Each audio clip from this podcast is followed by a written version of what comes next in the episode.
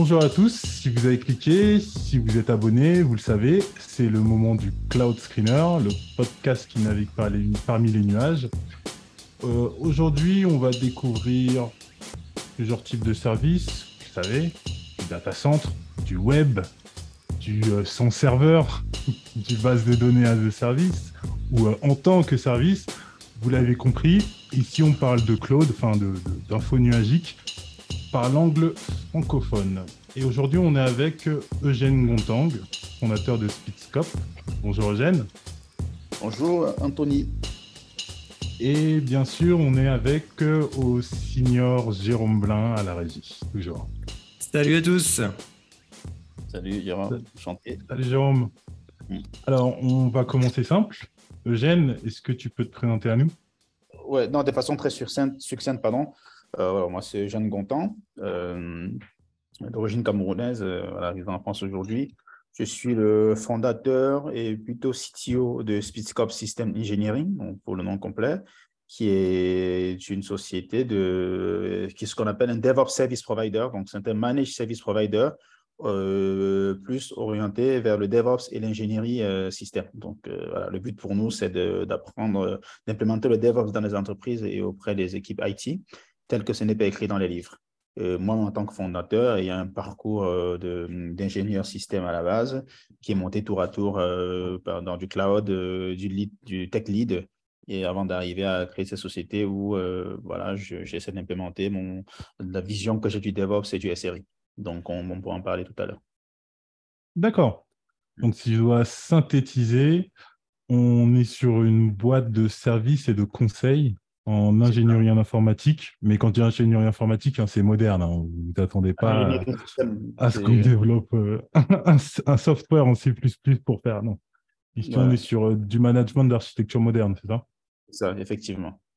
D'accord. Hmm. Parce que moi, ça fait à peu près une quinzaine d'années, quelque chose comme ça, que je suis dans le marché, l'industrie de l'IT. J'ai fait un, bac pro il y a un petit bout de temps qui m'a appris l'admin 6 et le réseau. Et euh, j'ai vu l'évolution du marché, en fait, où euh, dans les années 90, on avait un petit peu euh, l'informaticien qui sait tout faire. Donc, il, va monter l'ordinateur, il va acheter les composants, il, va installer l'operating system, il va maintenir en conditions opérationnelles. Après, dans les années 2000, on a commencé à avoir des spécialisations avec des gens qui sont plus développeurs, des gens qui sont plus admin 6.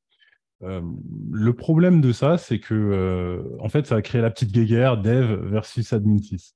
Les développeurs, ils ont plein d'idées. Généralement, à l'époque, on va dire PHP, euh, Java, histoire d'être généraliste. Il y en a bien plus, bien sûr.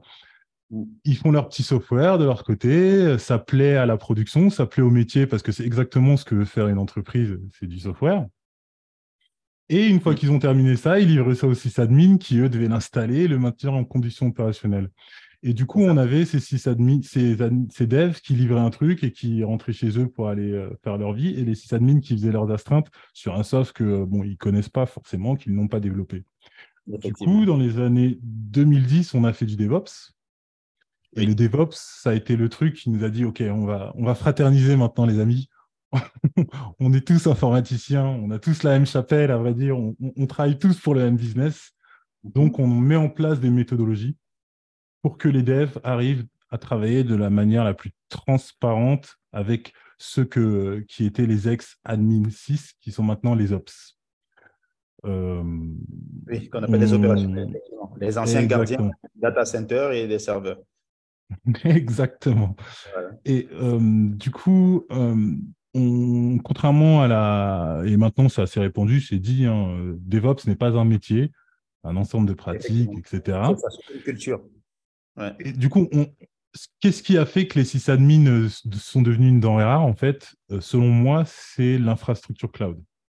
L'infrastructure cloud est venue et a dit OK, déjà, le, hardware, vous oubliez, ça ne sert plus à rien, c'est plus votre affaire.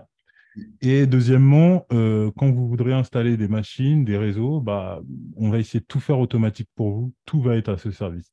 Donc, du coup, les sysadmins, soit ils vont travailler pour les clouds, soit ils font des travaux assez spécifiques.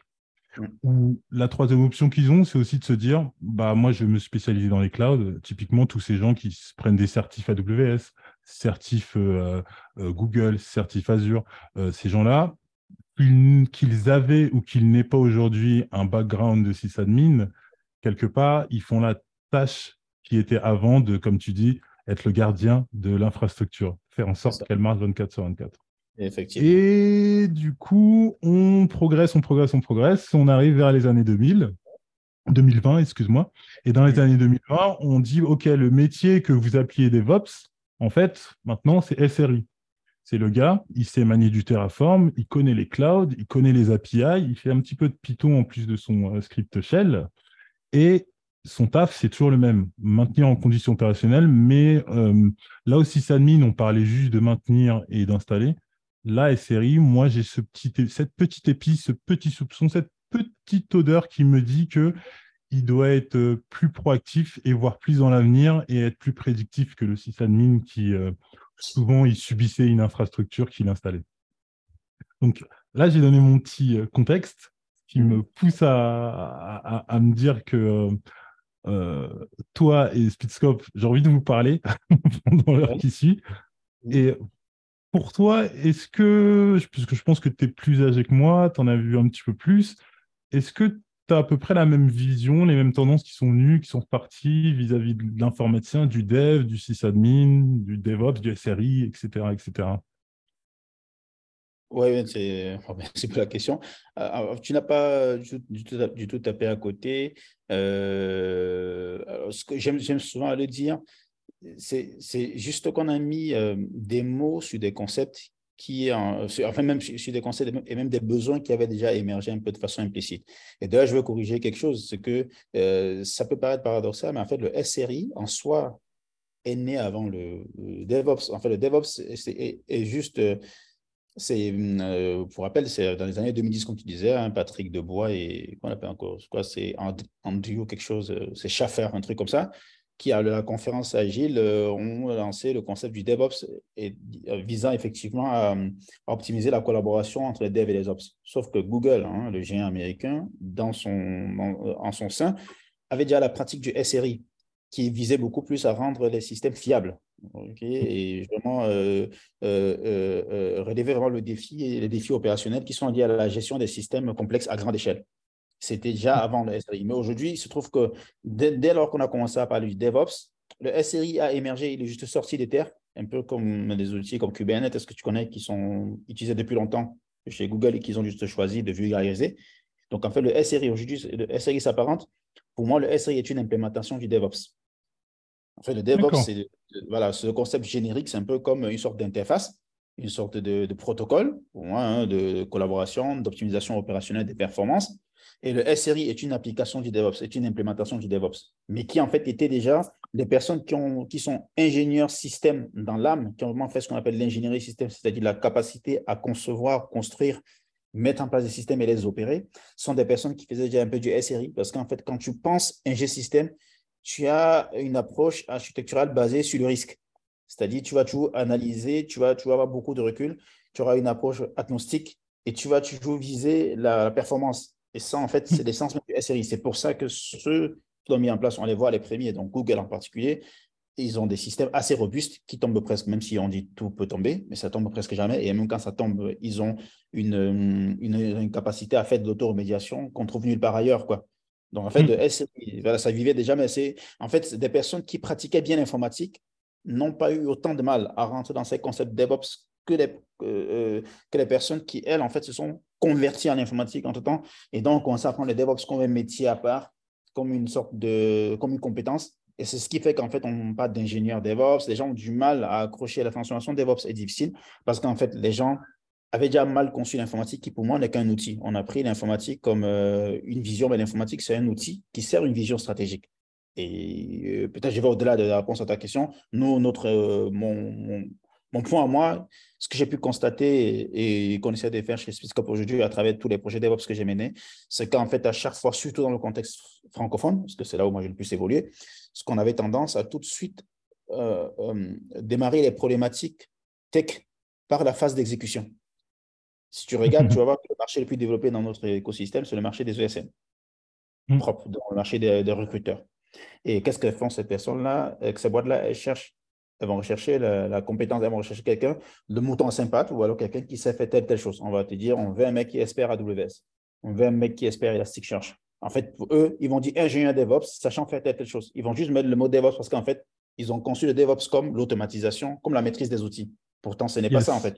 Voilà. Le DevOps, c'est pouvoir agir vraiment sur la chaîne de valeur. Et donc, pour ça, la phase de diagnostic, elle est importante. Donc, moi, je pense, je le dis souvent, que les boîtes même les plus aptes à faire vraiment du DevOps tel que c'est censé être fait, ce sont les gens qui sont dans le, système, le monde de la production. Parce qu'ils sont plus structurés, ils sont très axés process, sauf qu'ils ne sont pas bons en agilité, malheureusement. Ils sont très, euh, ils sont, très bons dans, les, hum, dans du waterfall, dans, vraiment dans, du, dans, du, dans, la, cascade. Mais voilà, mais ils sont, je pense qu'ils sont mieux disposés au DevOps que nous-mêmes dans la tech, contrairement à ce qu'on C'est juste très prétentieux. Parce qu'en fait, si tu regardes, tu, tu, euh, toi qui es très fort dans le benchmark, tu verras qu'à ce jour, la maturité DevOps des entreprises, elle n'est pas, je ne pense pas qu'on a atteint les 50% déjà. Parce qu'en fait, il y a très peu d'entreprises qui savent mener des projets de transformation DevOps. Pourtant, c'est là depuis longtemps, on en parle, mais partout, on met le mot DevOps devant tous les outils qui sortent. Mais en fait, il y a tellement d'outils, tellement de concepts qui naissent tous les jours, et les gens sont euh, courent après ces, ces, outils-là, cette, cette maîtrise technique-là. Au lieu de plutôt s'appuyer sur des fondamentaux et sur des façons de faire. Et c'est ce que Google fait. Toute la notion de système complexe, euh, de, de, de, de, on appelle ça, ils ont un système de monitoring qu'ils appellent le, euh, ah, comment ils appellent ça encore? Euh, Monarch, euh, Monarch Monitoring System. Tu vois, des, des, systèmes rapides. En fait, eux, ils s'en foutent de savoir ce que c'est Apache, Elasticsearch, tous ces outils-là. C'est pour ça que des boîtes comme Facebook, par exemple, ont repensé MySQL, du GraphSQL. Parce qu'en fait, eux, ils, vont, ils, vont, ils, vont, regarder plus le problème que la solution. Et donc, dès qu'ils ont cette approche problem-solving-là, ils arrivent facilement à abstraire toute la complexité. Et c'est d'ailleurs pour ça qu'ils gagnent les marchés, parce que c'est eux qui détiennent, l'informatique aujourd'hui. Aujourd'hui, on fait de moins en moins d'informatique. On va plus utiliser la nouvelle technologie. Pour moi, AWS, c'est une nouvelle technologie. Ce n'est pas de l'informatique. Je ne conçois pas grand-chose. Je utilise quelque chose. Quoi. Tu utilises tout un système complexe abstrait par Amazon qui te le met entre les mains. Et ils ont cette capacité-là de le faire parce qu'ils ont compris les problématiques des entreprises. Et, là où nous, on est pris par le time to market, par, du coup, on fait des choses un peu en mode win. Après, on va, on va utiliser des mots pour un peu se faire plaisir. Voilà, on va dire transformation digitale, euh, transformation DevOps, euh, mais ça va toujours rester du, du top-down, euh, ça va être ça. En, fait, on va juste mettre des mots, mais derrière, on ne peut pas manager parce qu'on met aussi les managers où il ne faut pas. On a, on a des difficultés. Et donc, malgré euh, euh, la montée en compétences des ingénieurs qui arrivent, on a toujours, on a l'impression d'avoir une pénurie d'expertise. Parce qu'en hmm. fait, parce qu'en fait, on a, on a pris le problème chaque fois à partir de la phase d'exécution et on a négligé toute la partie process. On s'est dit, l'agilité, ça fait. Mais voilà, mais on a un peu mélangé tout. C'est normal, mais... DevOps. Oui. Mais en fait, euh, moi, j'allais rebondir sur le fait que clairement, le métier de sysadmin se fait de plus en plus enterré. Mhm. Euh, notamment avec ce que tu viens de me dire.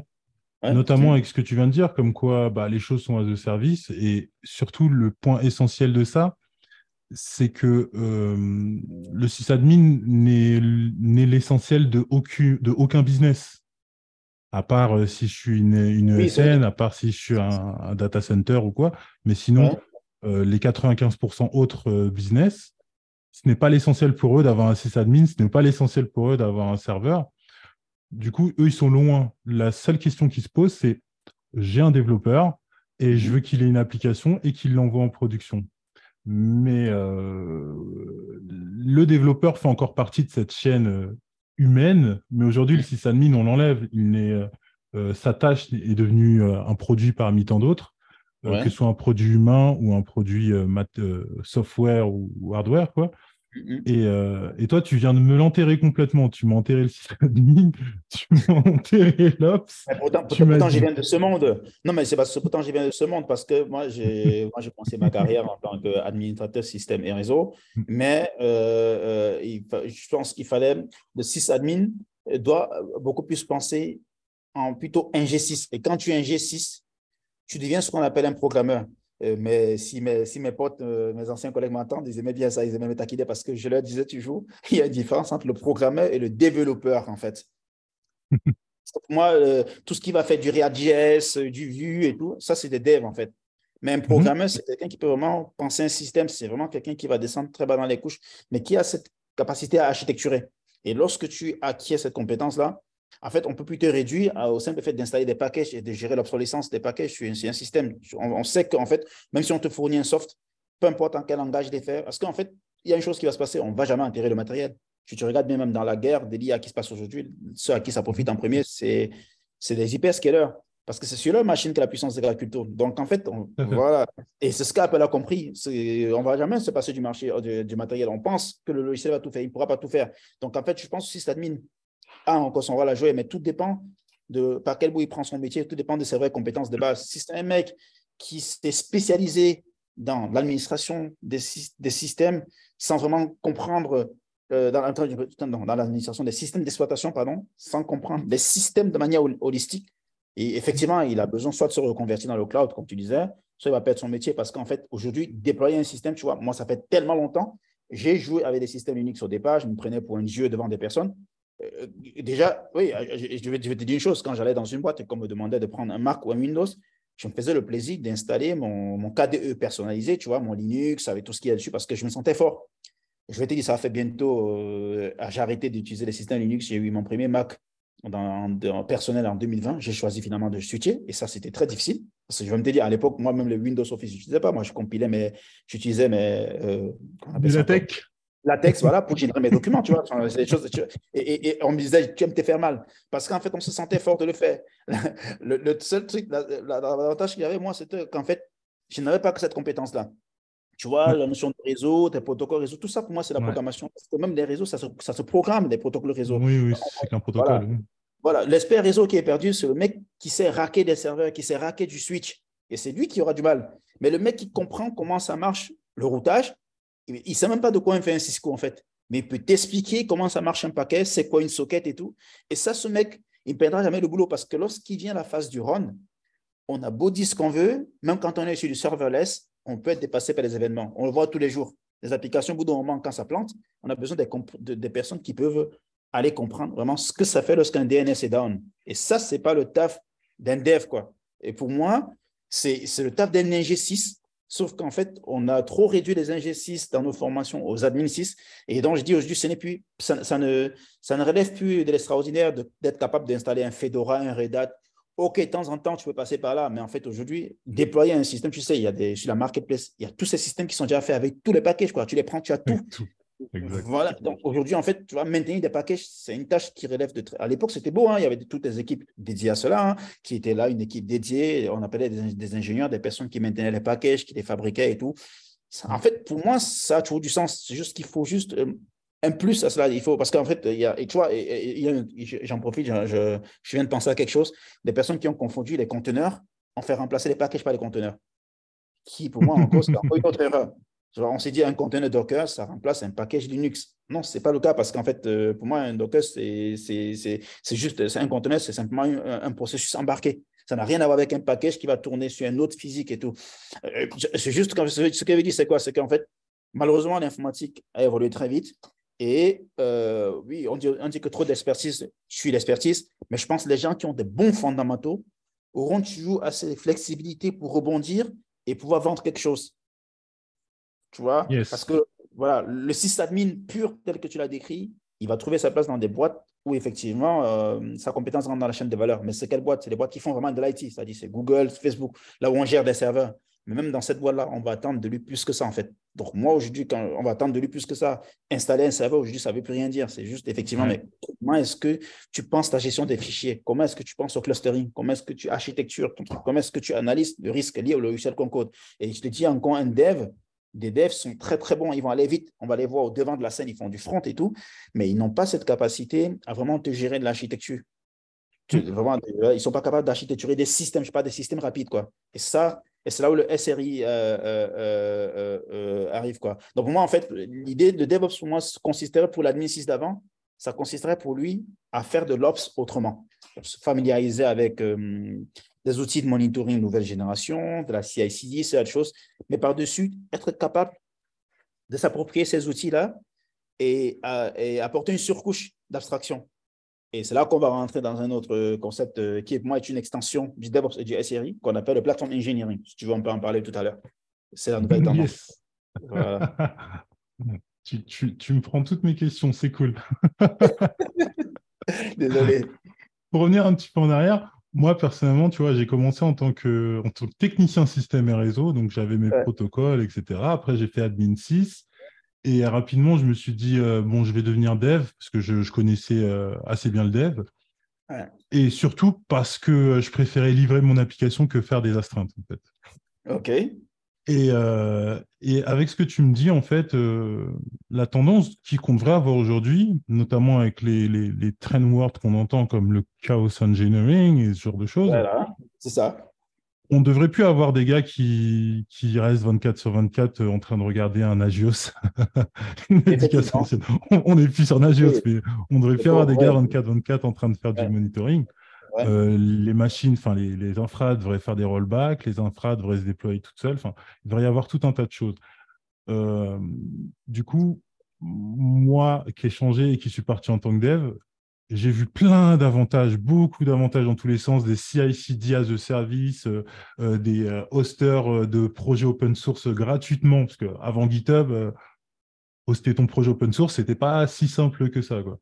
on a eu donc les CI/CD as a service, on a eu euh, les Docker euh, Hub euh, où tu peux mettre ton image de conteneur. On a eu plein de choses que, en tant que dev, le travail il est ultra facilité. On a juste à se concentrer sur les, six mois de bootcamp qu'on a fait pour apprendre Python, Ruby ou, ou, autre framework JS et on peut aller dans notre métier. Le truc, c'est que moi, ce que je vois aussi, c'est que les devs se concentrent sur leur travail et c'est ce qu'on leur demande, mais informatiquement parlant, en fait, ils ne comprennent pas ce qu'ils font. Et euh, ça, toi, c'est quelque chose euh, avec Speedscope dont, euh, pour, lequel les entreprises viennent te chercher parce que eux, ils se focusent sur leur travail, ils recrutent des devs, mais quelque part, en fait, ils n'ont plus d'organisation, ils n'ont plus de manière de savoir où est-ce qu'ils devraient aller, où est-ce qu'ils devraient faire demi-tour. Et c'est pour, pour des choses comme ça qu'on vient de capter, en fait. Oui, enfin, oui, c'est pour, dit, c'est pour ça qu'on est là, euh, pour être très euh, honnête. Aujourd'hui, on n'a pas, on pas encore beaucoup d'inbound. Bon, c'est aussi parce qu'en fait, on vient à peine de formaliser vraiment notre, notre offre. Quand moi, j'ai commencé, c'était un peu unipersonnel. Ça fait à peu près un an que je suis parti vraiment sur un système où voilà, je veux plus qu'on me voit, moi, Eugène, en tant que freelance, parce que c'est ce que beaucoup de personnes pensent, mais qu'on voit plutôt mon groupe. Effectivement, c'est ce, ce que nous sommes censés faire, mais si on est sur un marché où les gens ne comprennent pas ça euh, exactement tel que je l'ai exprimé, c'est-à-dire qu'aujourd'hui, on va, euh, euh, des boîtes vont, je dis encore, vont débarquer sur la partie exécution, mais en fait, elles vont rechercher exactement ce que tu viens de dire, parce que le dev aujourd'hui est très proche du métier. Le dev est très proche du métier, mais sauf qu'un besoin métier doit être transformé en besoin opérationnel. Mm. Et la seule personne capable de faire de transformer un besoin métier en besoin opérationnel, c'est un architecte. Ouais voilà, celui qu'on peut appeler DevOps. Mais, mais, mais, pour moi, en fait, le DevOps venait effectivement pour que cette phase-là ne soit pas, qu'il n'y ait pas des silences ces phases, qu'en fait, tout le monde, que, que, que toutes les phases, même, que, même la maîtrise, la, la, maîtrise d'ouvrage, qu'on y mêle euh, euh, les, les, les, les, DevOps, enfin, les, Ops et les Devs. Mhm. Tu vois, et pour moi, celui qu'on appelle DevOps dans la société Spiscope, elle est là, en fait, pour fédérer ces équipes-là pour faire en fait que le, le, dev, l'ops comprenne assez bien les besoins du dev pour industrialiser, instrumentaliser, et que le dev, lui, mette en place des systèmes suffisamment runables. Parce qu'en fait, le mythe de dire le DevOps, c'est you build you run it. En fait, euh, tu enfin, un dev ne peut pas run, en fait. C'est pas possible, tu vois, c'est une mauvaise compréhension. Pas, même si c'est Google qui l'a dit, c'est faux. Ça ne peut pas se faire, en fait. Et voilà, le run, c'est fait pour les ops, c'est l'opérationnel, se maintien en condition opérationnelle, c'est ça le run. Le dev n'a pas à se soucier de comment il run, il a à se soucier de comment ça run, mais il doit fournir quelque chose qui est suffisamment runnable pour les par les autres. Et s'il pense à faire ça, c'est même là où il y a collaboration. Parce qu'en fait, s'il faut dev et run en même temps, en fait, on n'a pas besoin de l'ops. Le dev, il devient, enfin, il devient le, c'est lui le DevOps. Et c'est là où, en fait, les devs disent que je suis DevOps. Moi, en fait, tu restes un dev. Et lui, il reste un ops. Sauf que vous bossez en DevOps. C'est pas si tu comprends.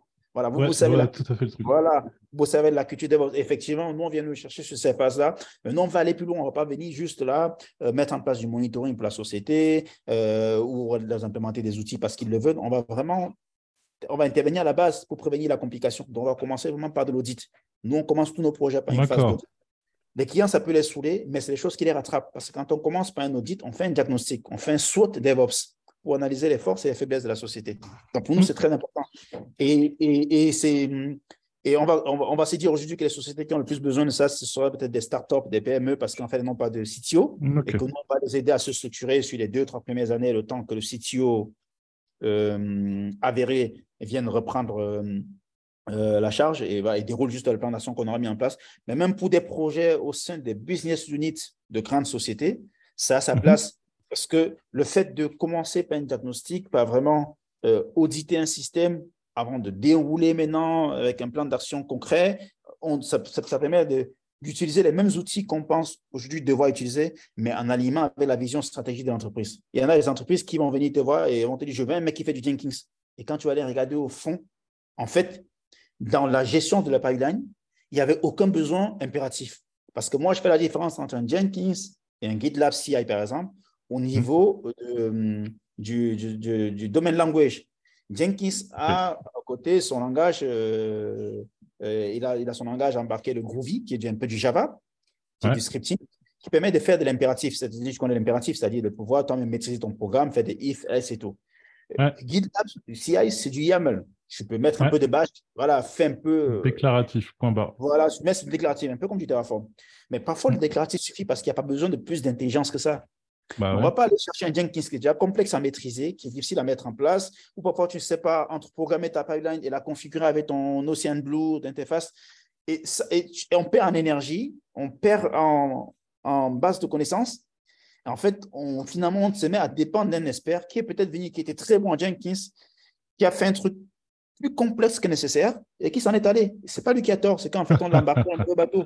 Et c'est ce qui arrive à toutes les boîtes. C'est pour ça qu'elles sont en train, chaque fois, chaque six mois, chaque un an, en train de chercher la ressource au lieu de chercher l'équipe qui va résoudre un problème, qui va avoir une vision, qui va, tu vois, qui va, qui va directement. C'est pour ça que nous, tu vas regarder dans notre slogan, nous, on vise l'optimisation opérationnelle de la chaîne de valeur. On est vraiment, euh, on, bosse sur ton business, on ne bosse pas sur des outils. Donc, nous, nous sommes agnostiques de la stack technique. C'est pour ça qu'en fait, j'ai pris le, pari, euh, le parti de ne pas euh, monter une société de spécialistes. On n'est pas spécialiste AWS, même si on se vend aujourd'hui comme intégrateur AWS, parce que, voilà, au passage, on fait partie du réseau de l'APN AWS Partner Network. Ça, c'est un peu spécifique. On a aussi, on a aussi une équipe dédiée à, la mise en place de Kubernetes. Donc, je profite de faire un peu de pub. OK, on va dire ça. Mais en fait, voilà, mais en fait, derrière nous, on n'est pas, on n'est pas une boîte de spécialistes, on est un réseau d'experts. Ce qui fait qu'on va pouvoir mutualiser les expertises pour adresser euh, ta, solution avec du craftsmanship, en fait, mais vraiment de l'artisanat, quoi. Et quand on parle d'artisanat, ça ne veut pas dire que c'est fait manuellement. C'est pour dire qu'on va, j'aime bien utiliser le terme, on va charcuter ton infrastructure aux petits oignons. On va te fournir des statuts étagères. Et c'est là où, comme je t'ai dit, le, le plateforme engineering devient propice parce qu'en fait, ça devient une extension du DevOps et du SRI qui va donc simplement davantage abstraire toute la complexité à maîtriser des outils DevOps pour permettre aux Ops et même aux Devs de davantage être rapides et de se concentrer vraiment sur le delivery.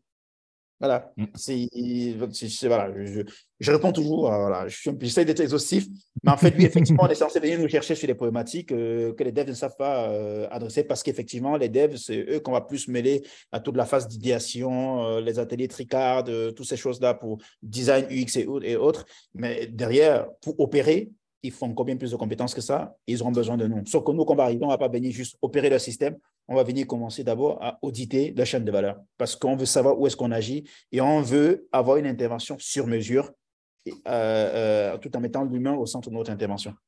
Voilà. OK.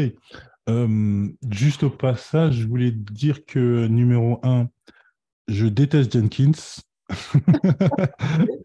Et euh, numéro 2, pour euh, expliciter un peu plus, euh, SRI, ça se traduit par Site Reliability Engineering. C'est Donc, ingénierie de la fiabilité du site. C'est ça, effectivement, mais bien dit. Et enfin, je tenais à le dire et à avoir la traduction, puisque les mots définissent très bien la chose, en fait.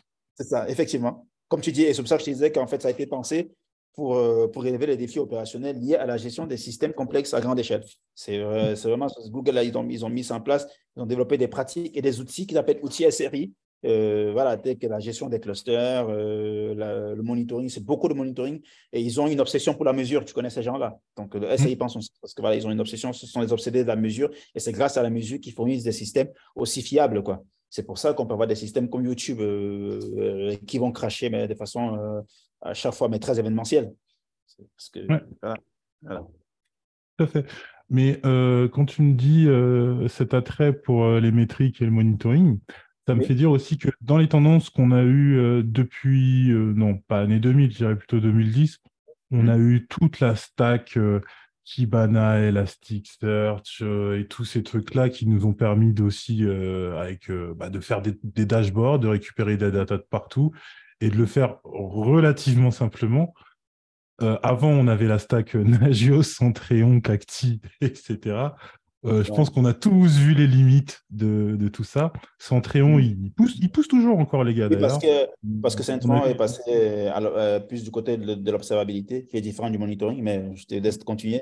C'est vrai, ouais. Centréon, c'est bien plus d'observabilité, c'est vrai. Et, euh, et, et, le monitoring et surtout la métrologie, c'était Cacti. Et ça. a et ça a très, très mal vieilli tout ça. Et donc, c'est grâce à ces outils qu'aujourd'hui, on peut trouver même as a service. Euh, mhm. soit on peut s'amuser à monter sa propre stack, ou soit directement bah, AWS à CloudWatch, euh, Google à, Monit, je crois, quelque chose comme ça, où euh, on peut manager tous les services. Et comme aussi on est parti sur un paradigme à la demande, même mhm. si les développeurs, c'est pas leur porte-monnaie, ils s'en foutent, ils font n'importe quoi. Mais vu qu'on est parti sur un paradigme à la demande, en fait, le fournisseur en lui-même, lui aussi, se doit de compter tout ce qui se passe. Et du coup, tout le monde est sur tout le monde est, en train de regarder des chiffres pour savoir comment tout optimiser en fait. Le provider de son côté, il fait du monitoring pour euh, euh, optimiser sa plateforme. Nous, on fait du monitoring pour optimiser nos prix. Et euh, tout ça pour dire qu'en fait, le SRI, c'est quoi sa bordure? Au final, sa bordure, elle est aussi large que le sysadmin dans les années 90-2000. Le SRI peut travailler pour une entreprise lambda comme pour un cloud provider pour toutes les entreprises en fait qui managent ou pas une infrastructure chez eux ou par un tiers en fait. Ouais, non, je, du moment où ils gèrent un système. Non, je pense que non, je pense que le, SRI trouve mieux sa place dans une entreprise qui fournit des systèmes informatiques. Pour une entreprise euh, qui, euh, dont le système informatique est externalisé et qui n'a qu'un système d'information, le SRI est inutile parce qu'il n'a rien, rien, à instrumenter. Le SRI, c'est trop d'instrumentation et l'instrumentation euh, consiste, c'est du tooling, quoi, tu vois. Euh, mm. la SRI trouve mieux sa place dans les entreprises, effectivement, euh, à pure vocation tech, quoi. D'accord. Voilà. et, et, j'englobe donc le SRI dans ce que tu me donnes comme euh, trendy word, parce qu'il faut que j'aille réviser ma leçon, parce que je pense que ça fait six mois, un an que je l'entends et que, je ne me suis jamais plongé dessus, le platform engineering. Euh, ce platform engineering, moi, quand j'entends plateforme, euh, c'est pas le réflexe de tout le monde, mais moi, je pense directement à Kubernetes. Parce que pour moi, Kubernetes, c'est un moyen de se faire un pass privé, en, gros, réellement, vraiment en gros. Euh, plutôt que d'aller voir un pass qui propose déjà tous les services sur étagère, bah, on va voir un Kubernetes avec les euh, conteneurs qui proposent plein de services sur étagère au final. Non, non, effectivement. Ouais, vas-y.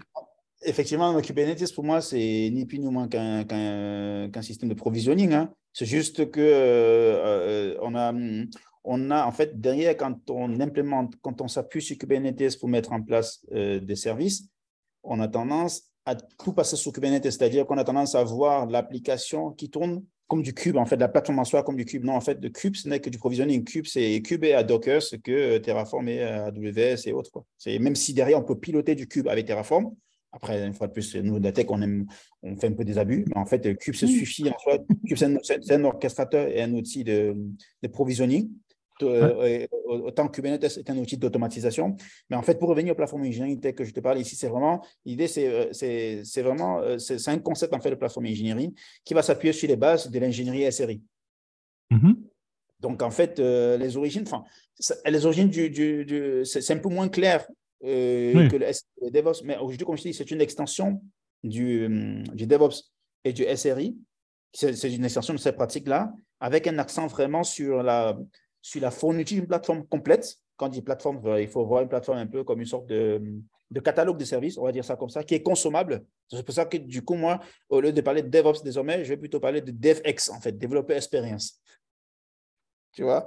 En fait, c'est une plateforme qui va permettre, en fait, voilà, c'est ça. En fait, du coup, on, on, va, en fait, le, le, la plateforme ingénierie va être un peu pour ces ingénieurs DevOps, entre guillemets, ce que sont euh, des, plateformes comme Wix euh, à, la, à, la, jeune dame qui veut créer son site et qui n'a pas de connaissances informatiques. C'est pas pour dire, j'exagère un peu avec Extrapro, c'est pas pour dire qu'en fait, les mecs qui vont utiliser la plateforme engineering ne connaissent rien au DevOps. Que non, en fait, ce sont des ingénieurs DevOps. Mais comme il y a tellement d'outils à manipuler à longueur de journée, il faut faire des liens de dépendance entre les deux.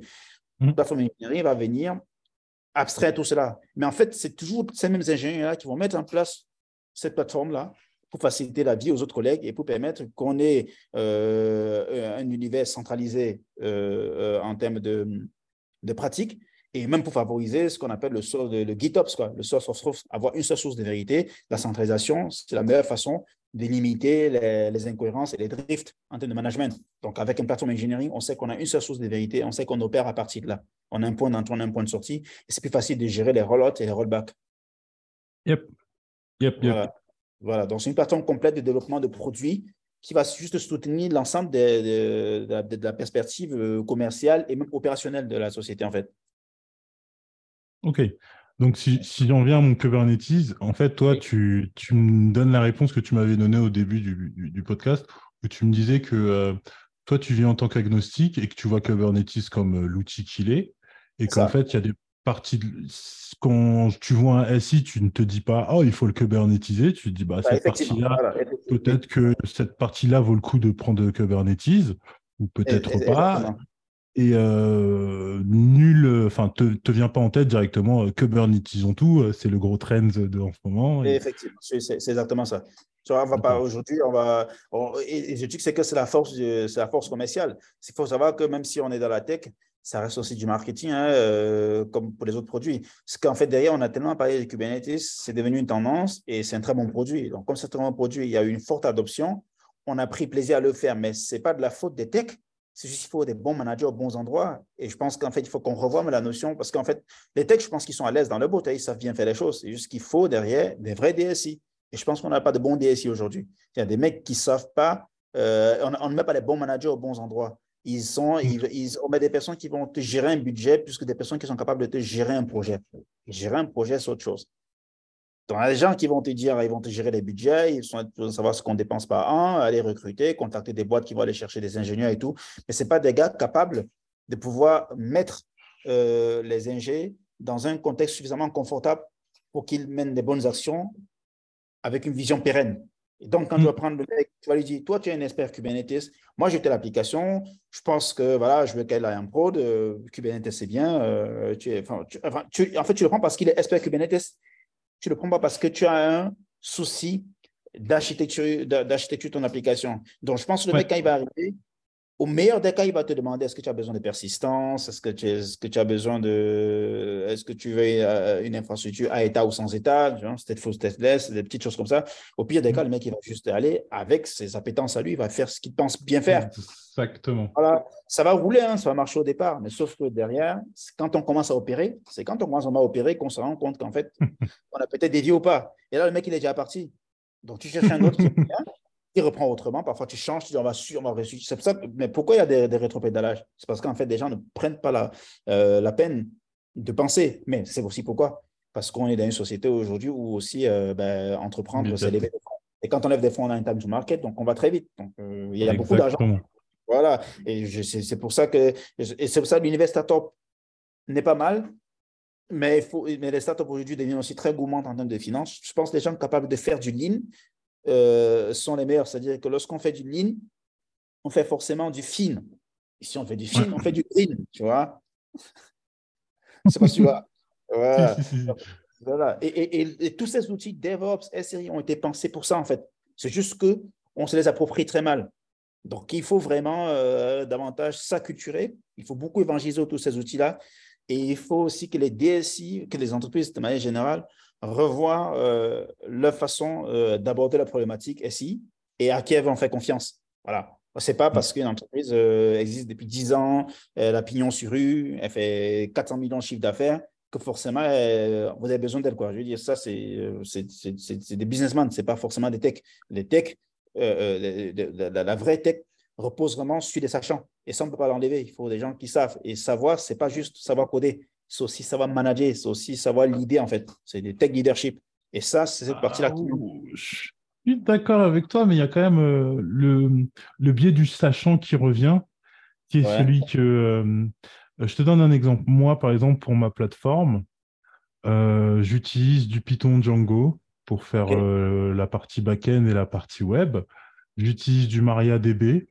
Et en fait, ces choix-là, ils, sont, ils ont été faits par moi-même. Et comme tu l'as dit, simplement parce que c'est les technologies avec lesquelles je suis à l'aise. Et elles correspondent à ce que j'ai envie de faire. Euh, si, je, si je fais un benchmark de tout le marché, ça se trouve, je, je trouverai des technos qui correspondent bien plus. Mais cependant, euh, humainement, je vois que les deux plus gros avantages que j'ai, c'est que d'abord, euh, je suis troisième Dan en, Python. Donc, si j'ai envie de faire quoi que ce soit sur ma plateforme, elle est accessible pour moi mmh. et pour les gens que j'ai envie de recruter. Mmh. Et pour ce qui est de l'ADB, bah, pareil, je connais MySQL depuis toujours. C'est la première DB que j'ai utilisée. J'aurais pu utiliser PostgreSQL aussi, mais je me suis dit, allons sur MariaDB. Euh, et, puis voilà. Et donc, euh, mes choix, clairement, ils n'ont pas été techniques, en fait. Ils ont été par affinité. Oui, bien sûr, mais effectivement. Oui, mais c'est même les choix, forcément, doivent toujours être techniques. Et puis, dans ton cas, mm. on voit bien que tu es sur des choses qui sont juste incontournables. Je veux dire, aujourd'hui, quand on veut discuter en termes de stats techniques, on met d'abord Python, mais SQL, PostgreSQL de côté. on ne va, pas chercher l'un cours. Tu vois, c'est quasiment interchangeable. Là, on parle déjà vraiment de, Et puis, toi, en fait, euh, tiens, tu faut. Oui, moi, je suis sur du métier. Je suis sur du, du métier directement. Alors que tu me parles d'ingénierie. Ça veut dire que quoi c'est un, un, peu trop transparent pour tes users. Tu n'as pas un site mm. avec des milliards de requêtes par jour. Tu as pas de, pour toi, tu as juste besoin d'un truc qui tourne et tu as besoin des pages qui. Tu as, les gens, en fait, ta vraie valeur ajoutée, c'est le contenu, tes benchmarks, c'est ce que les gens voient. Et je pense pour toi, avec ce mm. que tu as comme infra, tu arrives à les satisfaire. Mais si tu pars vraiment sur quelque chose de ultra dynamique, avec, euh, voilà, avec, de la, avec de la communication interprocessus et autres, en fait, ça ne va pas changer le fait que tu utilises MariaDB ou du Python. Ça va changer mhm. la manière dont tu les mets en place. C'est pas mon truc, c'est mon truc en soi, c'est pas la stack technique. Mhm. Comme partenaire okay. du cube, ce que cube en soi déjà, ça va déjà au-delà de juste, c'est pas un langage, tu vois. Quand on parle de cube, ça veut dire qu'on a, on a containerisé. Le cube n'a rien à voir dans, un, dans, une architecture monolithique. Et dès qu'on parle de cube, comment est-ce qu'on manage le cube même? Vient dès lors la contrainte de comment est-ce qu'on gère les API serveurs, Comment est-ce qu'on gère les configurations? Est-ce qu'on est assez sécu? C'est quoi notre cœur de métier? Parce que derrière, on peut se prendre des audits, parce que tout dépend, tu vois, d'un système, dans mmh. un système de santé qui part sur du cube, il faut s'arranger à avoir des mecs qui vont te déployer des cubes en conformité avec des règles de compliance. Si les mecs, ils ne les mmh. connaissent pas, ils vont beau être experts en cube, et ils, n'ont rien foutu. quoi. C'est pour ça que euh, j'en profite pour te dire, par exemple, on a une offre euh, avec euh, un cube advisor et un cube score qui, dans l'un des, euh, pour le premier cas, euh, on va commencer par plutôt CubeScore. Le CubeScore, c'est cet outil-là qui, chez nous, va te permettre de, de, donner un score à tes clusters. Donc, il va t'aider dans les phases de build, donc à builder tes clusters Kubernetes en respectant les règles, les, bonnes pratiques. Ça, ce CubeScore, il va te sortir un rapport euh, selon ton archi, ton nombre de clusters, qui te dit un mm-hmm. peu, l'état de santé de ton cube et te donne des axes d'amélioration de, de, ton, de ton cluster Kubernetes. On a la partie Advisor, qui, au-delà des outils comprometteux qui vont faire du monitoring, qui vont te dire exactement là où tu as un problème, mais en fait, l'advisor va plutôt essayer chaque fois de te relever l'état de santé de ta configuration cube. Ça, ça c'est pour, pour, la partie run, les outils qui facilitent la tâche. Et ça, par exemple, mettre en place ce genre d'outils, c'est faire, c'est commencer à faire du plateforme d'ingénierie. C'est-à-dire, ça évite à un admin 6 ou à un ing 6 d'aller, d'avoir à plonger dans son, dans, dans, dans, des clusters Kubernetes, même si c'est le faire, pour, il n'y a pas de valeur ajoutée pour lui d'aller euh, euh, euh, auditer cluster par cluster. Il y a, sa valeur ajoutée à lui, c'est de pouvoir comprendre une erreur ou un rapport d'audit qui lui est remonté d'un cluster Kubernetes. Et c'est ça un expert. Ouais. Ouais. Voilà, c'est un peu ce que je vais dire. Quoi. Donc, en fait, euh, quand, je, quand je parlais de, de, gérer des projets plutôt que de gérer les budgets, et je parlais même du sachant, non, je ne dis pas que forcément on a besoin d'être expert, on a besoin des experts. Justement, nous, la vocation de SpeedCop, c'est d'abstraire la complexité non seulement, mais c'est de réduire la dépendance aux experts. Quand l'expert intervient, il doit, il doit intervenir de manière à ce que pour la suite, on ait besoin d'un expert. C'est derrière ce que Amazon, Google, ils ont réussi à faire. Ils ont, AWS s'est fait de manière à ce que toi qui l'utilises, tu n'as pas besoin de quelqu'un qui sait comment est-ce qu'on gère euh, un OpenVZ ou, tu vois, ou euh, voilà. Voilà, c'est ça. Tu n'as pas besoin de savoir ça. Tu as besoin des gens qui vont juste comprendre ton application, du Node.js, savoir si tu as fait du serverless ou pas, euh, savoir designer une architecture et s'appuyer sur AWS Parce qu'en fait, même dans AWS, je, je prendrais toujours la différence. Toi qui n'es pas un expert en réseau et celui qui est expert en réseau, il va mieux te designer euh, ton archi-réseau euh, sur AWS qu'un développeur. Sauf que derrière, euh, AWS va accélérer la phase de création de ce réseau parce que tout est objet, tu vois, entre le peering, VPC et autres. Mais en fait, le mec qui a une bonne connaissance réseau saura prendre des, bonnes adresses IP, saura penser le réseau, saura pourquoi et quand on pousse, on pousse. J'ai discuté avec un, mec que j'ai pris l'autre jour pour intervenir sur un projet. En fait, euh, il, m'expliquait qu'en fait, euh, tout Internet veut du public. OK. Donc, pour lui, lorsqu'il met en place un autre balanceur, il n'y a pas de raison que le balanceur soit privé c'est con, c'est une erreur. Si euh, quand on est sur Internet, on est censé être public. OK, bon. Et tu vois, parce qu'en fait, en fait, non, ça, c'est quelqu'un qui a appris, euh, sans prétention aucune, c'est que le mec, il a, fait, il a passé des certifs, quoi. Il n'a pas compris euh, la notion de DMZ, il n'a pas compris ce que c'est qu'un VPN. On a mis en place des VPN parce que le bah, privé existait. Hmm, moi, pour, pour, si je comprends bien ce que tu me dis là, en fait, si je prends l'analogie, tu vois, avant, on prenait un Cisco, on faisait nos VLAN configurer notre réseau, etc. AWS vient et vous dit, moi j'ai la technologie VPC. Moi, quand j'ai vu la technologie, technologie VPC, je me suis dit, mais attendez, euh, ça y est, on peut faire des réseaux privés virtuels. C'est quoi cette histoire? C'est la, la base de la base de, du gars qui a envie que deux machines communiquent entre elles. Quoi, mm. et, euh, et, en fait, c'est comme tu dis, si tu avais déjà un background en réseau, que tu savais comment fonctionnent les IP, que tu connais les plages, tu sais comment architecturer, te dire lui, je le mets avec lui, lui, je donne pas avec lui. Les flux réseau, ça doit être ça, ça, ça et ça.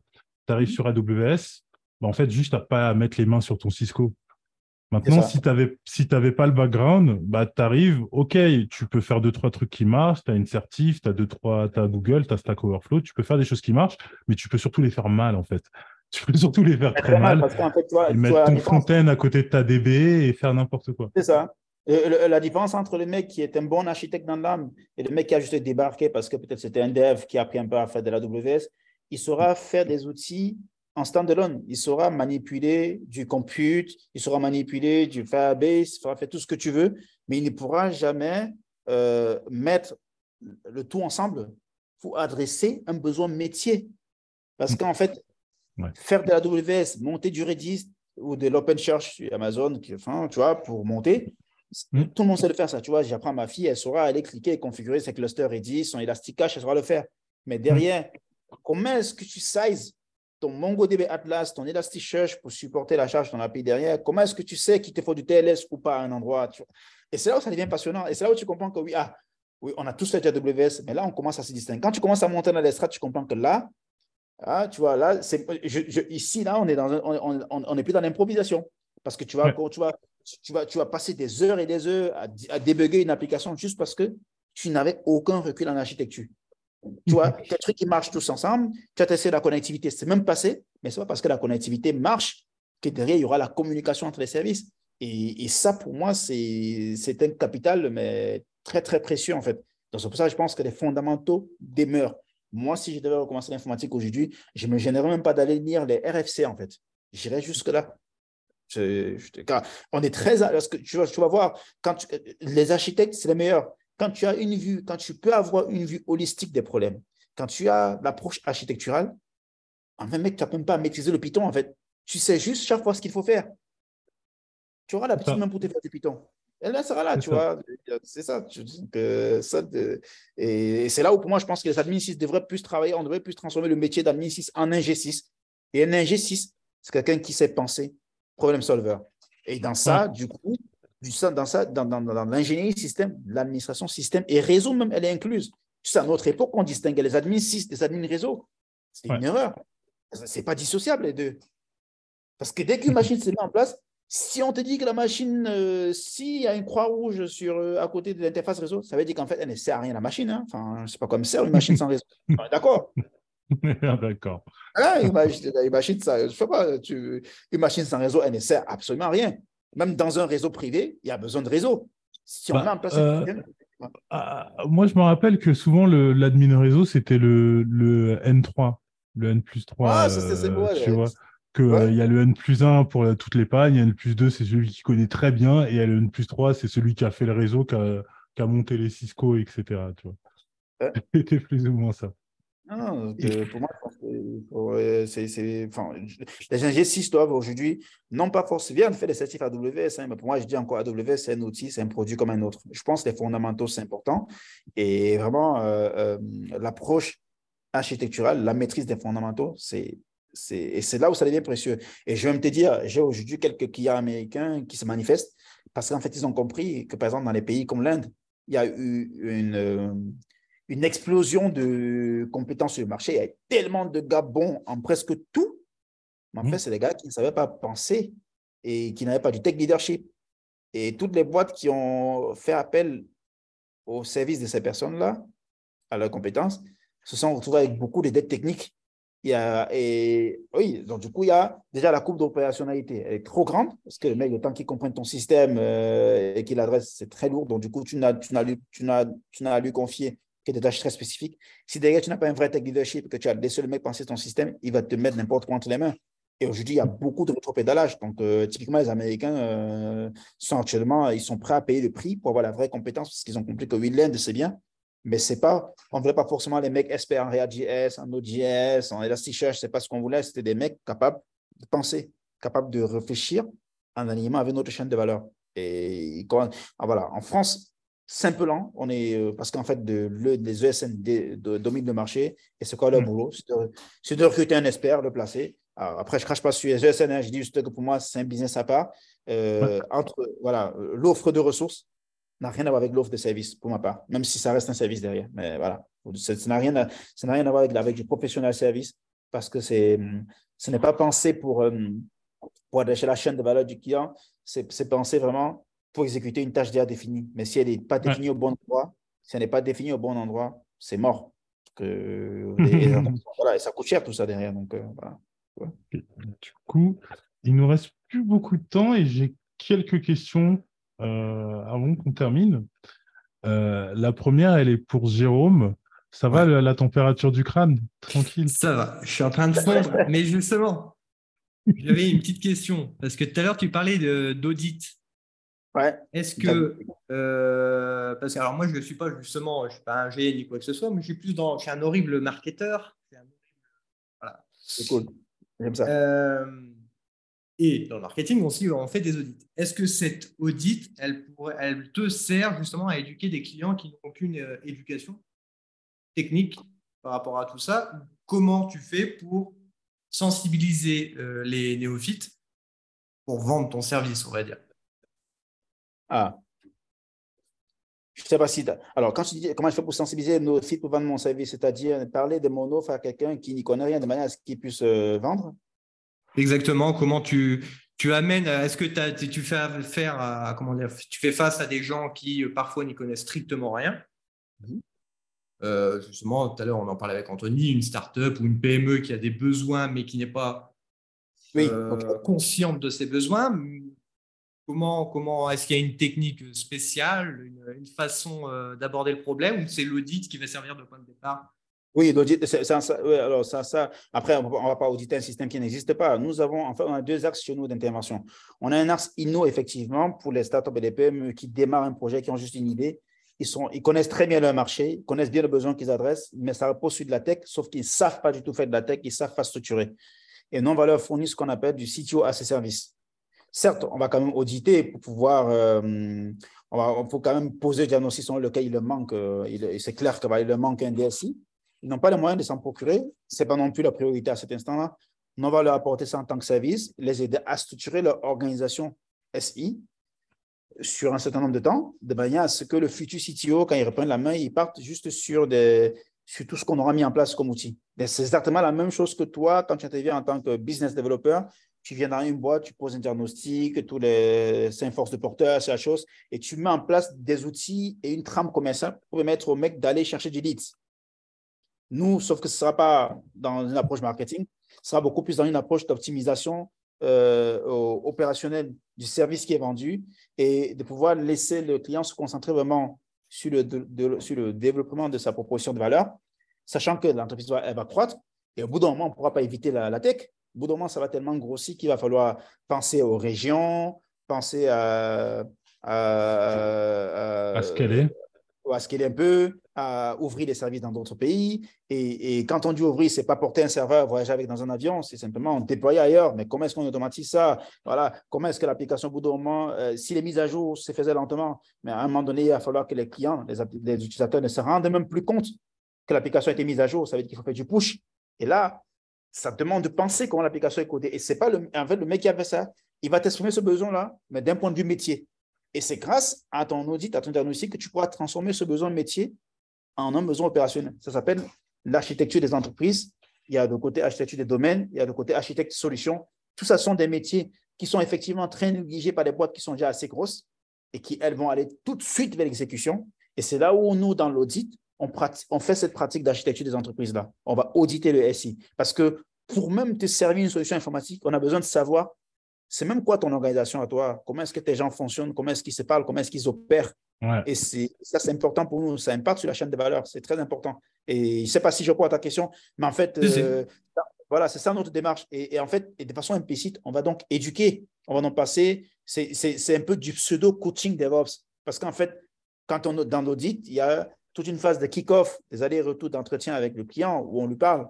Et toute la partie SWOT DevOps qu'on va faire, c'est-à-dire entre analyse des forces et faiblesses, c'est sur la base des éléments qu'il nous donne. Même s'il nous donne en son langage, en lui, nous, on va transformer ça de manière à pouvoir mapper ça sur sa hmm. stack technique, de manière à sortir un rapport d'audit qui lui montre exactement, écoute, actuellement là, voilà ce que tu fais comme business, voilà, voilà ton business model. Tu vois, là, on parle de business model, rien à voir avec la tech. On va quand même lui dire ça, voilà ce que tu vends aux gens. Pour faire ça, la data, c'est important pour toi ou c'est pas important pour toi. Aujourd'hui, tu n'as pas de plan de reprise d'activité, un PRA il t'en faut un parce qu'en fait, tu as un single point of failure à tel endroit, tu vois. Ce temps de choses, tu vois, là, tout ce qu'on entend dire là, on n'a pas encore commencé à déployer euh, tout ce que j'ai entendu euh, Anthony dire, la Python, machin, des on s'en fout dans l'absolu à un moment donné. Pourtant, ce qu'on vient de se dire là, tu vois, c'est très important pour toi. On entend te dire des choses, on te dit, tu as un single point of failure.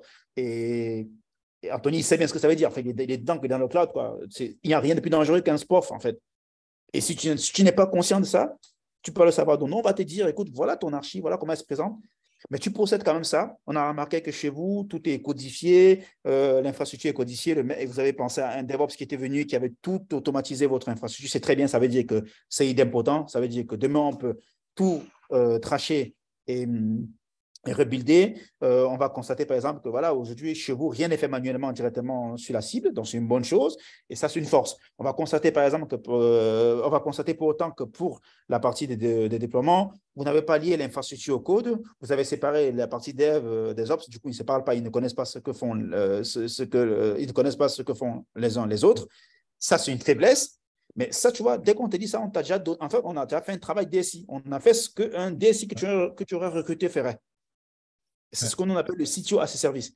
Et une fois qu'on t'a bien structuré ça, on t'a mis en place toute une roadmap avec un plan d'action et même un planning et même des chiffres clés à avoir en tête, euh, des, tu vois, des, KPI à avoir en tête sur chacun des items qu'il va falloir itérer sur la roadmap qu'on t'a donnée, tu peux déjà te projeter, aller bosser avec quelqu'un d'autre. Finalement, tu peux même pas nous prendre comme, euh, comme prestataire. C'est pour ça que nous, en fait, cette phase d'audit-là, on la vend aux clients qui d'office ne nous choisissent pas.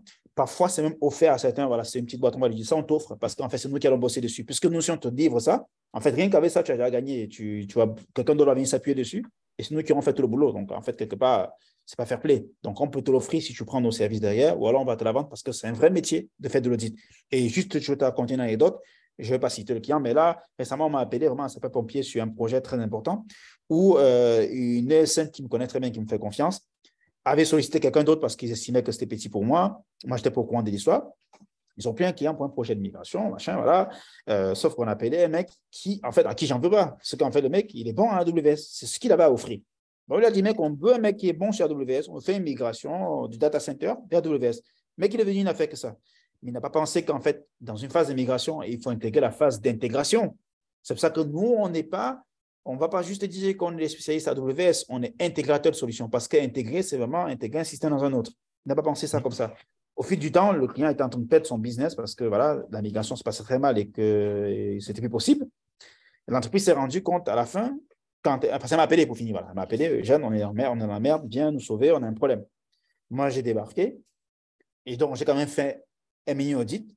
J'ai finalement pris un peu la. En fait, j'étais obligé de me d'opérer comme un associé de la société. Je ne peux pas faire autrement. Je ne peux plus rien que faire comme un tech. Je suis obligé de dire au mec ce qu'il doit faire. ça, ce n'est pas de la tête. J'étais obligé parce que c'était impossible. Et donc, l'entreprise s'est rendue compte dans ma façon d'intervenir que, ah, je pense qu'on va changer un peu notre métier. On a fait beaucoup d'études techniques, mais là, je pense que si on avait fait un audit de cette société, on allait remarquer qu'il manquait à ce mec un DSI pour coordonner et tout orchestrer. Tout le monde foire, tout le monde part de sa boîte en courant parce qu'il n'y a pas un tech leader en haut, il n'y a pas un lead tech en haut qui est capable de vraiment.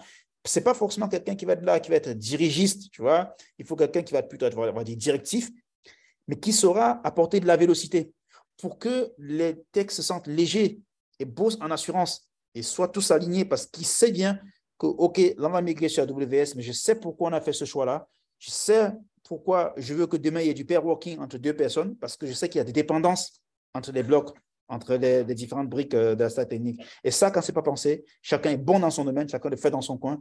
Et il n'y a qu'un audit pour pouvoir détecter ça comme faiblesse, en fait. Mais ça, les boîtes souvent se disent non, c'est rien, on sait ce qu'on veut.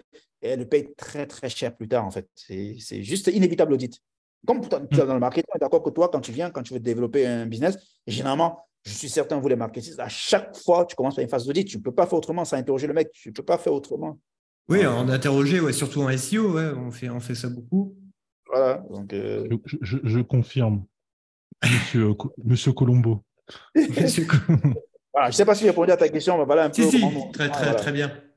du coup, ça m'amène à, une autre petite question. Il n'y a rien à voir, mais ça vient d'où le nom Spitzkop ah, la prise, j'allais le poser en plus, c'est bien. Ah, oui, désolé, on t'a dit. Bon, ça, je vais, elle est encore Moi, j'y répondais encore il n'y a pas longtemps à ma fille qui me demandait est-ce que c'était Spiscope. Mais en fait, non, c'est un site namibien de granit. Je l'ai pris parce que j'aimais le décor du site et je me suis dit il faudrait que j'y aille un jour. Et voilà, j'ai pris Spiscope. Euh, voilà, c'est en Namibie, c'est un site de granit. D'accord. OK. Aussi simple que ça. Ouais. bah, euh, moi, ma petite dernière question avant qu'on ne se sépare, ce serait euh, si je devais reprendre un, tunnel euh, client euh, lambda. Je m'appelle Jean Cloud. j'ai une, une, petite entreprise de, de papeterie online, c'est-à-dire qu'on produit du papier électronique. Ne me demande pas c'est quoi, mais bon, voilà. Et du coup, euh, on a un site internet qu'on a monté avec mon cousin, comme ça, et euh, lui, il est parti parce qu'il m'a juste aidé à monter le site internet. Et euh, moi, je suis, je suis pas tech, je fais juste du papier électronique. Et bah, j'ai besoin de quelqu'un qui me donne des conseils parce que tous les vendredis, mes clients ils me disent que mon site il est HS. Typiquement, déjà, est-ce que ça rentre dans les gens qui peuvent venir te capter? Ah.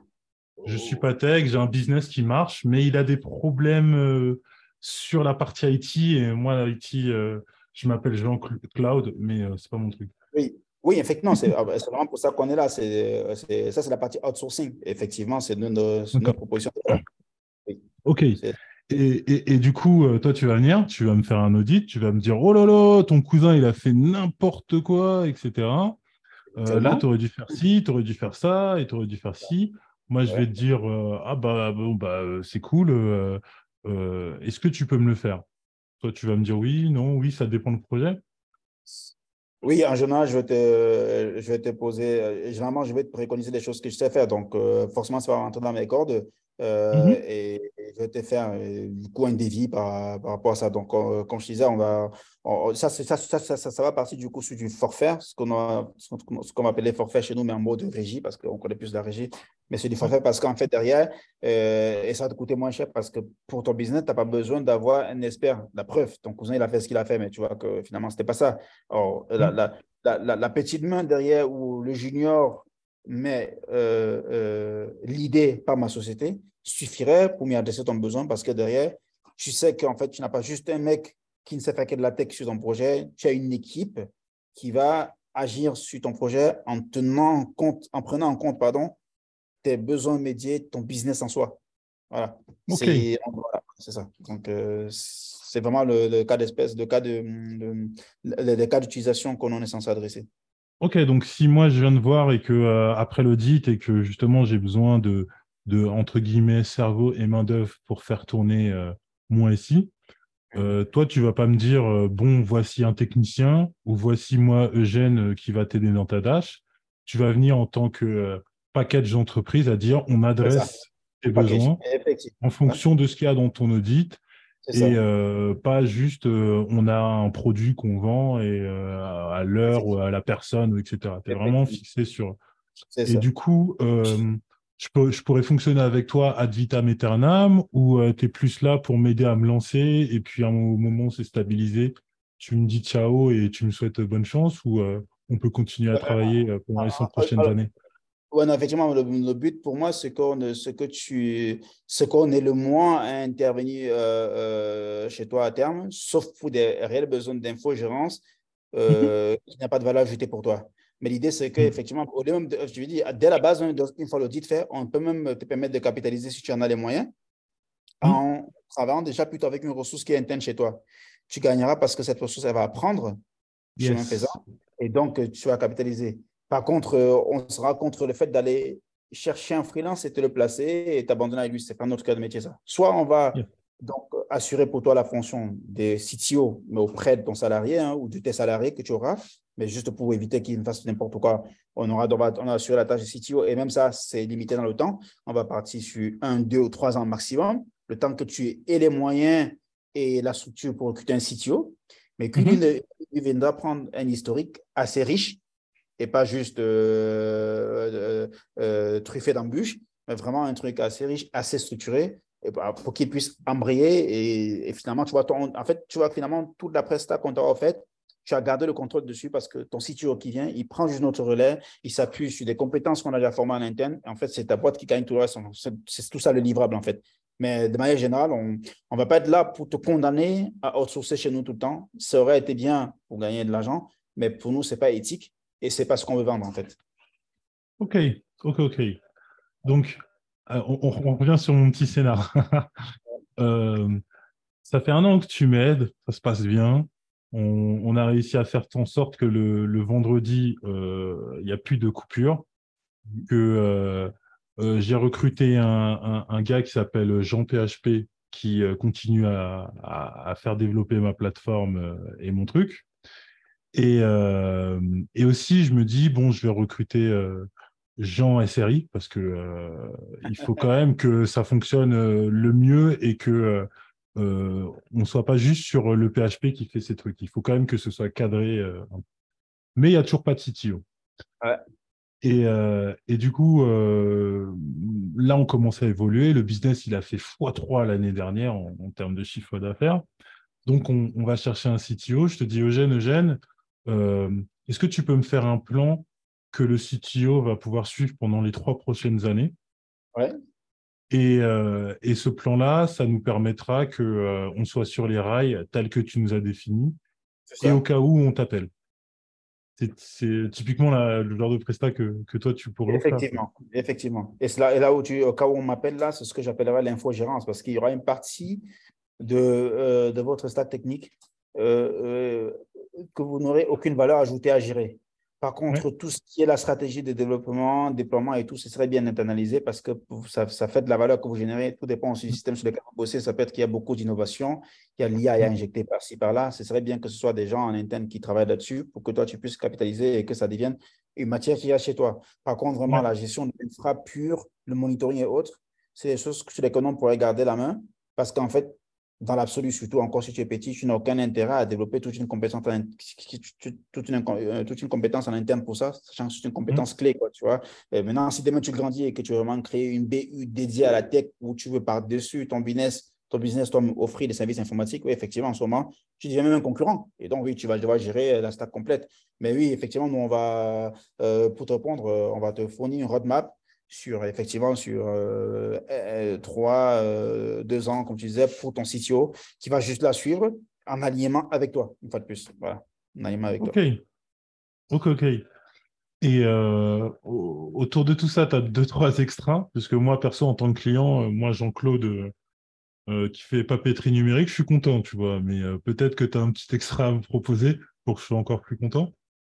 Un petit extra, ah, c'est-à-dire euh, je sais pas, un service, un, tech qui peut m'aider ou euh, un truc 24-24, euh, 7-7 ou peut-être.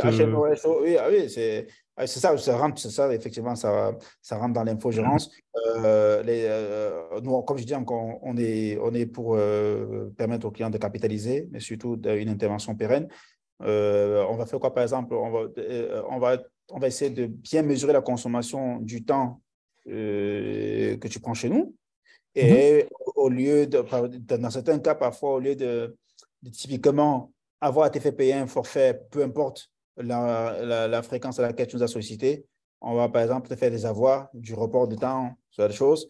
On, voilà. On, a aussi un visier de ressources sur lesquelles on s'appuie selon ta stack technique pour vraiment faire de l'infogérance au-delà des compétences que nous on a, mais des, des, des, personnes qui sont derrière les outils qu'on utilise, qui vont déjà par rapport à, au partenariat qu'ils ont avec nous, assurer l'infogérance 24 sur 4, 24 7 pardon, pour nos clients. Par exemple, pour le cas d'Amazon, c'est quelque chose qu'on peut offrir.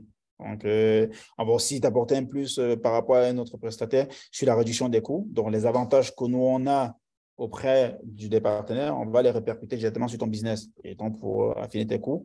Et ça, ça rentre dans la gestion de l'inventaire, qui est l'un des items qu'on n'ignore pas chez nous parce que l'inventaire, c'est très important. Yep. Des petites, dédicaces à GLPI.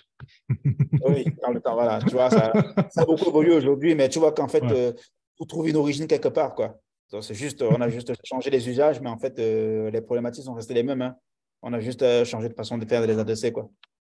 Tu sais que là, tu viens de me lancer sur un sujet euh, utile, tout ça, mais on n'a pas le temps. Parce que ça Je pense que ça pourrait partir loin. Ah oui, mais, si tu veux, on pourrait faire notre podcast parce qu'effectivement, c'est comme je te dis, nous, on n'est pas juste, euh, on n'est pas, comme je te dis encore, on n'est pas une boîte de DevOps pour les outils. Effectivement, l'utile, le BPM, ça rentre aussi dans nos process. Donc, on, est légitime sur cette chose-là. L'organisation des SI, c'est très important. Le mapping de process, je parlais, voilà, le VSM, ça rentre vraiment dans. Voilà, c'est quelque chose qu'on maîtrise aujourd'hui et qu'on arrive à manier euh, à travers nos interventions techniques. Ok, ok, ok. Bon, bah, euh, si je dois retenir quelque chose, numéro un, euh, une mine en Namibie. Pour le nom. un, site de granit. Mine de granit, yes. numéro 2, on a une entreprise qui fait du SRI, qui s'appelle Speedscope, euh, qui a un réseau d'experts. C'est ça. Et ce réseau d'experts vous permet d'adresser, d'adresser les problèmes que les entreprises ont avec les services IT. Euh, ces problèmes-là, ça peut être le problème général de euh, je n'ai aucune idée de ce que je suis en train de faire, ou ça peut être un problème plus spécifique, organisationnel, administratif, dans le sens où politique, parce que souvent on a des problèmes politiques où il faut un tiers pour, euh, pour résoudre les choses. Euh, je résume bien la chose? Ah oui, très bien. La partie politique dont tu as parlé, nous, on a su la partie INO dont je t'ai parlé. On a, euh, on a aussi une, une bonne connaissance des systèmes de santé. Donc, on a dans notre site, dans notre verticale, des, services publics, des, services publics, sur la partie santé, parce qu'on déjà, on a développé, on a, on a je ne vais pas dire développé, c'est-à-dire qu'on a géré plusieurs projets liés à la santé, notamment en France et en Afrique francophone. Euh, donc, ça veut dire qu'on maîtrise tout ce qui est plan Ségur, tout ce qui est doctrine de la santé numérique, c'est des choses qu'on a pu les systèmes d'information dédiés à la santé. Donc, au-delà de notre partie tech, on va euh, travailler à la fois sur, du, de l'analyse fonctionnelle, étude d'opportunité, euh, orchestration et même coordination entre les différents outils métiers, le socle, hein, les, les, outils socles comme on les entend. Mmh. Donc, mmh. voilà, ça, quand tu parlais dans des partis politiques, ça, il y a beaucoup de politique dans la santé et ça, aujourd'hui, on, on, sait y répondre sur cette partie-là. Donc, pour la partie service public, euh, pour, les, pour, les, clients euh, du, du, secteur public, on est beaucoup plus spécialisé dans le domaine de la santé. C'était une parenthèse qu'on n'a pas ouverte, mais bon, du coup, je profite pour te le dire, parce que tu as parlé des politiques. Donc, oui, tu as bien résumé la chose. OK. Voilà, je sens que j'ai été invité un de ces jours comme ça. On, on pourra encore parler de plein de choses. Mais euh, quoi qu'il arrive, jusqu'à maintenant, c'était super cool. Je suis vraiment ravi de t'avoir invité parce que euh, tu m'as éclairé sur pas mal de choses parce que, comme je disais, moi, euh, avec Claude Mercato, je suis un petit peu en dehors du vrai, du vrai travail d'admin 6. Enfin, aujourd'hui, c'est plus admin 6, mais je suis plus vraiment les mains dans le cambouis à tester mes produits, etc. Et t'avoir et de me parler de, des tendances actuelles, des tendances que tu vois plus tard, on le rappelle, le platform engineering, c'était vraiment sympa de ta part. Merci beaucoup, Eugène. Merci à toi, Anthony. Franchement, c'était cool. Il faudra renouveler l'expérience. Dans une ambiance un peu plus tendue, mais voilà. Pas de souci. Ouais. Et eh bah, ben, sur ce, je vous souhaite à tous une bonne journée. Si vous ne l'avez pas déjà fait, abonnez-vous au podcast. Abonnez-vous aussi à Claude Mercato ou Anthony Monté sur euh, LinkedIn. Twitter, j'aime pas trop, mais venez, je vous accepterai quand même. De toute façon, j'ai pas accepté l'invite sur Twitter. Mais sur ce, je vous souhaite une bonne journée à vous deux et à vous tous, auditeurs. Ça marche. Salut, Salut. à très bientôt. Ciao, ciao.